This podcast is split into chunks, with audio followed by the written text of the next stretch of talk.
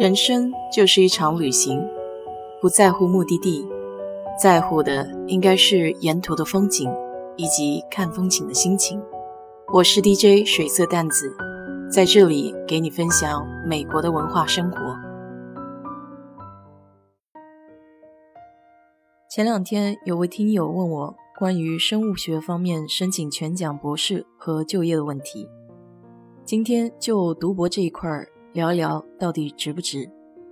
美国的研究生教育分为两类，一类是针对职业技能的教育，也就是通常说的硕士；另一类是针对科研能力培养的教育，通常说的博士 （PhD）。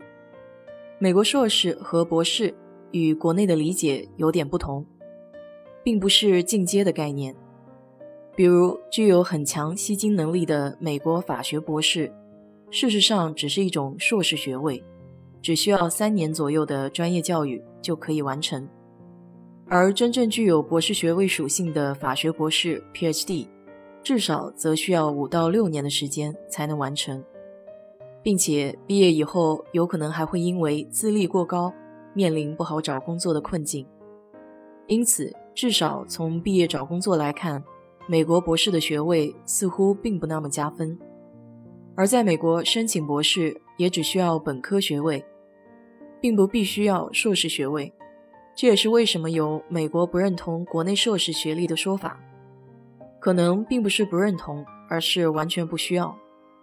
不过有个硕士学历，可能还是会有点小小的优势，只是从时间上来说吃了点亏。毕竟多花了三年的时间。在美国念博士，你会发现一个普遍的现象。就是实验室的博士生大多都是外国人，比较少见有美国人愿意念博士。美国人大多比较务实，本科毕业后能找到工作的，大多不会继续深造。有部分原因是上学的时候欠了助学贷款，需要赶紧工作来还债。再加上如果念硕士没有奖学金，这样计算一下的话，毕业以后的回报率也不高。很多美国人会选择工作一段时间，如果发现有必要再去学校深入学习某一个领域的专业知识，才会考虑去念一个硕士。但博士这种高精尖的纯学术领域，大多数人是没有那么感兴趣，不会轻易投入自己的时间和精力的。但如果站在中国人的角度，这是个完全不同的命题，因为没得选，在美国的外国人想要找工作。没有博士学位，那是难上加难。因为公司单位也需要给移民局证明为什么雇佣外国人而不是美国人，移民局得先保障自己国家的人就业，所以美国人不是博士就是很有利的一条理由。如果想要出国工作，那么读博士几乎是必经之路。就像节目开头提到的那位听友一样，大多数人都不怕申请过程的繁杂。读书过程的艰辛，但对毕业以后的出路那是相当关注的。这决定着前面这些备受折磨的过程是否真的值得。就拿生物学来说，这类基础科学普遍有个共性，就是付出大、产出慢、回报低。如果简单的搜一下，可以看到很多类似“我为什么要转行逃离生物”，还有“中国留美生物学博士过剩”。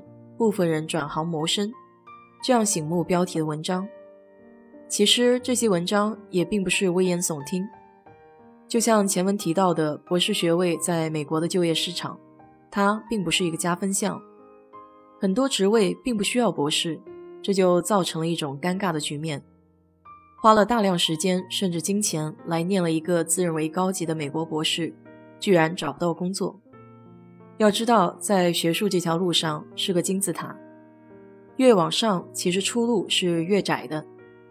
大多数生物博士的出路是毕业以后再念一个博士后，念完之后，或者去公司谋职，或者在大学当教授，这两条路都算是幸运的。还有永远做博士后的，再不济的就得改行另谋出路了。毫不夸张地说，大多数的生物博士命运大抵如此，是不是听起来有些消极呢？其实也不尽然。如果你的理想是为科研奋斗的话，美国是一块大开眼界的土地，可以有机会接触到高端科技和领先的科研水平。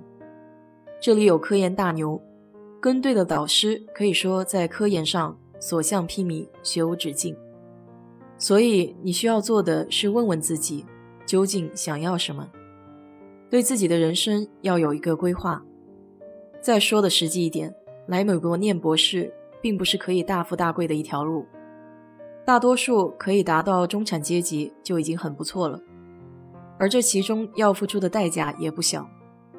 整体环境的变迁、人脉从零开始、对家庭的影响等等。除此之外，与中国教育越往上走越轻松正好相反。一个美国的高中生可以无忧无虑，还时常参加社区劳动、社团活动，但进入大学之后，面临的将是堆积如山的课程和作业。对于美国大学生来说，每天学习到午夜以后是家常便饭。临近考试，就更是常常通宵学习。美国人认为，一个人只有在十八岁之后，身体和心智才完全成熟，具有最强大的学习和思考能力。因此，他们将最严苛、最高强度的教育放在了十八至二十四岁之间的大学。如果选择了念博士，这样的学业压力相比本科阶段则更是有增无减。事实上，一旦将自己投入了学术的道路，成为学者，是要经历千锤百炼的。比如美国念博士就有个资格考试，如果没过的话，基本上就算是前功尽弃了。可以说，选择出国念博士这条路是给自己开启了人生的挑战模式，充满荆棘还有未知的一条路。千万不要为了虚荣的追求美国博士这样的洋头衔，给蒙蔽了自己真实的目的；也不要为他人左右了自己的想法，因为到头来路得你自己走，苦得你自己吃，别人是完全帮不上忙的。